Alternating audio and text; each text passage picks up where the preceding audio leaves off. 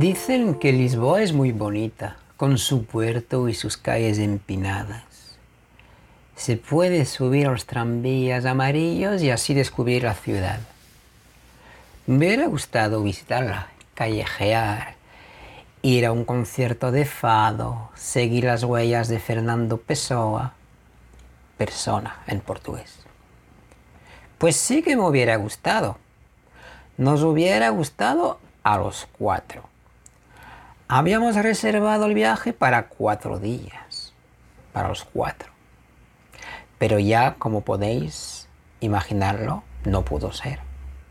El destino, el fado, decidió de otro modo.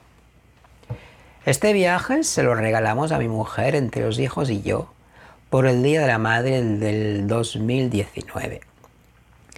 Pensábamos irnos a finales de octubre pasado, pero la salud de mi madre empeoró. Falleció el 8 de noviembre. En apenas dos años los hijos perdieron a sus cuatro abuelos. Dejamos el viaje para más tarde, por febrero. Pero por los estudios de los hijos no pude ser tampoco. Por fin lo reservamos del 6 al 9 de abril 2020.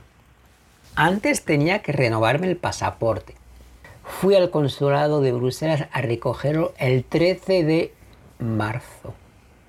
Ninguna casualidad, solo destino, Mektub. Todo está escrito, dicen los árabes. Por los estudios, los hijos tienen un pisito en Bruselas, un cot, como lo llaman por aquí. Y como la víspera suspendieron las clases en las universidades de todo el país, pues de paso también volvieron conmigo. Vivimos a unos 100 kilómetros de la capital belga. Las clases y los exámenes se organizarían a distancia por Internet, por Teams, por Zoom o por lo que sea.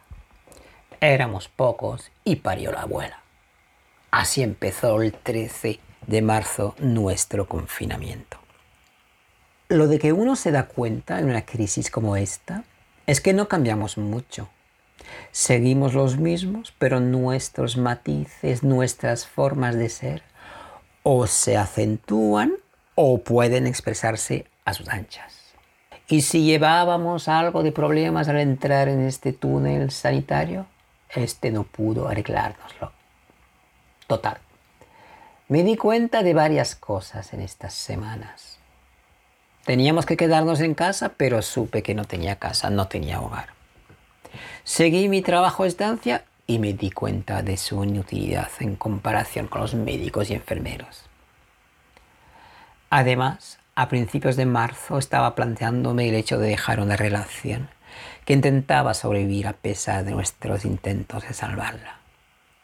La comida, la colada y la limpieza se hizo, más de la cuenta.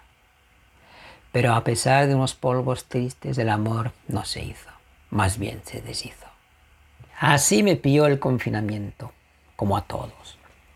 El gobierno belga decidió la desescalada, el desconfinamiento, como lo dicen aquí, para el 10 de mayo, el Día de la Madre en Bélgica. En esta primera etapa ya se podía invitar a casa a quien sea con un máximo de cuatro personas.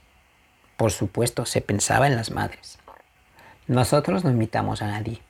Los cuatro abuelos, las dos madres, los dos padres ya no estaban. Pensamos mucho en ellos, cómo lo hubieran vivido lo del aislamiento de los mayores. Fue un poco como un alivio saber que no vivieron esta etapa en sus vidas, que ya fueran lo bastante durillas. Ahora ya algunos pueden ir a trabajar, ir al cole, ir de compras, pero siempre con una mascarilla, ¿eh? En el teatro griego se llama persona a la mascarilla, que representaba lo cómico y lo trágico de la obra de la vida. ¿Puede que poniéndose estos antifaces seamos más personas? Me gustaría pensarlo. Tampoco olvido que en francés personne tiene doble sentido. El de persona, castellano, pero también el de nadie no hay nadie, il n'y a personne. Ahora depende de la manera de ver el mundo del después. ¿quién habrá en la calle? ¿Más personas o muchos nadies?